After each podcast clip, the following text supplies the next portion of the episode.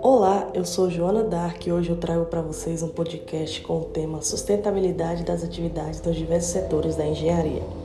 A sustentabilidade deve ser considerada de extrema relevância na fase da engenharia, pois é por meio dessa fase que os projetos feitos podem ser analisados e melhor planejados com as diversas áreas da engenharia envolvidas no projeto. Propostas e soluções para se poder executar uma obra dentro dos padrões de sustentabilidade exigidos pelo mercado e pela sociedade.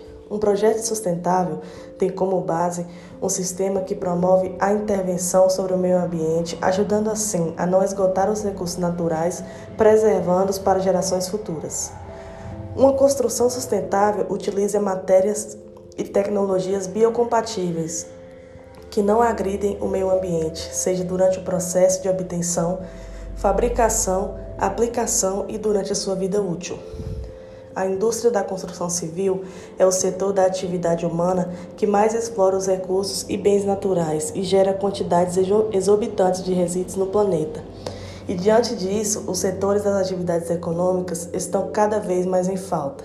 A extração do setor primário está nos deixando sem recursos naturais devido ao uso demasiado dos materiais, dessa forma, delimitando a capacidade do planeta para sustentar o nosso modo de vida. No setor secundário, a erupção dos sistemas e fluxos locais tem afetado a vida das pessoas, deixando-os muitas vezes sem alternativa.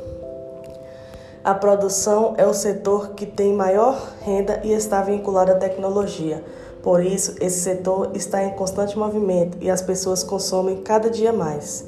E com isso, uma grande quantidade de lixo é produzida, pois tudo que compramos, apenas 1% tem um nível de rentabilidade e outros 99% torna-se lixo em menos de seis meses.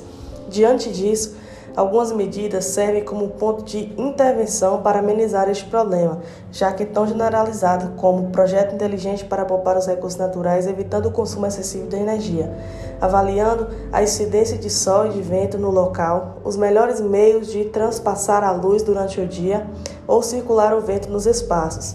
Adotar formas próprias no que se refere à adoção de energia e ao reaproveitamento de recursos, tais como painéis solares, a fim de esquentar a água, cisternas para a captação da água da chuva e até pequenos geradores eólicos para finalidades especiais.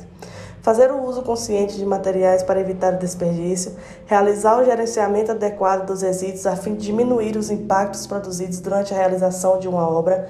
A utilização de caçambas é um excelente meio para armazenar todos os tipos de materiais sólidos inutilizáveis. Reaproveitamento de materiais por meio da reciclagem, bloqueio de aterros e asseminadores. Uma solução viável além dessas é transformar esse sistema linear em algo novo, um sistema que não desperdice recursos ou pessoas. Agradeço por ouvirem e se atentarem ao meu podcast. O link de todas as informações retiradas do podcast estará na descrição.